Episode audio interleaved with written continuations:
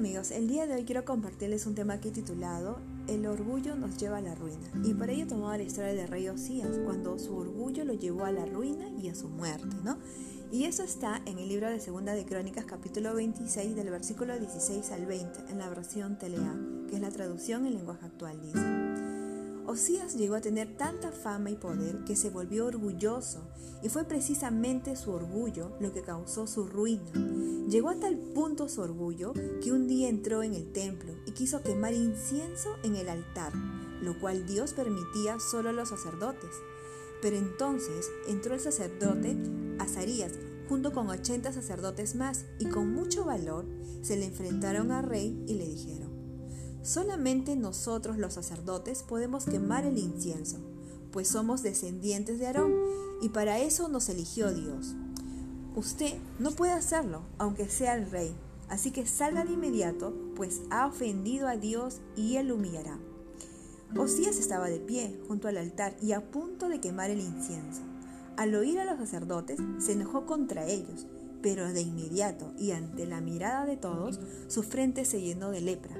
Entonces los sacerdotes lo sacaron rápidamente del templo, y hasta el mismo rey se apresuró a salir, pues sabía que Dios lo había castigado. Pues el rey Osías eh, llegó a ser poderoso, y es cierto, como se menciona en el versículo 8, Osías llegó a ser muy poderoso y su fama llegó hasta las fronteras de Egipto. Dios lo había prosperado, pero también como se menciona en el versículo 5b, Osías dice que obedeció a Dios y por eso Dios lo hizo prosperar. Sí, en realidad, todo lo que tuvo ese rey fue gracias a Dios, no fue mérito propio. Dios lo, Dios lo prosperó porque Osías en ese tiempo obedeció a Dios tenía temor a Dios, pero su orgullo, su soberbia, pudo más en él, ¿no? Que se alejó de Dios y tanto es así que él sabiendo que no podía quemar incienso en el templo, lo quería hacer por su condición de rey, ¿no? Pues el Señor es más poderoso que cualquier autoridad sobre la tierra, que cualquier autoridad sobre la tierra, ¿no? Entonces, ¿pero qué es el orgullo? ¿Qué es la soberbia, no? Pues el orgullo y la soberbia es, similar y es el exceso de estimación hacia uno mismo ¿no? y hacia los propios méritos por los cuales la persona se cree superior a los demás. ¿no? Pues vemos ¿no? cómo el orgullo, la soberbia puede conducir a nuestra ruina. Y lo vemos también en la actualidad, ¿no? Cómo nuestro país sufre por, esas, por las crisis políticas en plena pandemia, ¿no?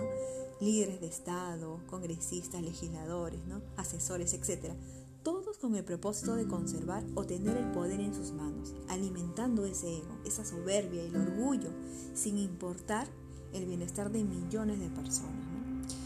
Eso es lo que provoca cuando el hombre no tiene a Dios en su corazón o se aleja de él, como rey Osías, que cuando obedeció a Dios, él tuvo buen reinado, pero cuando se volvió orgulloso, llegó su ruina y murió de lepra.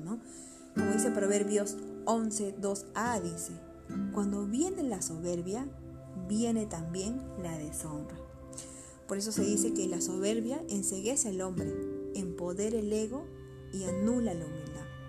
Esperando que este mensaje cale en sus corazones, me despido y que Dios los bendiga.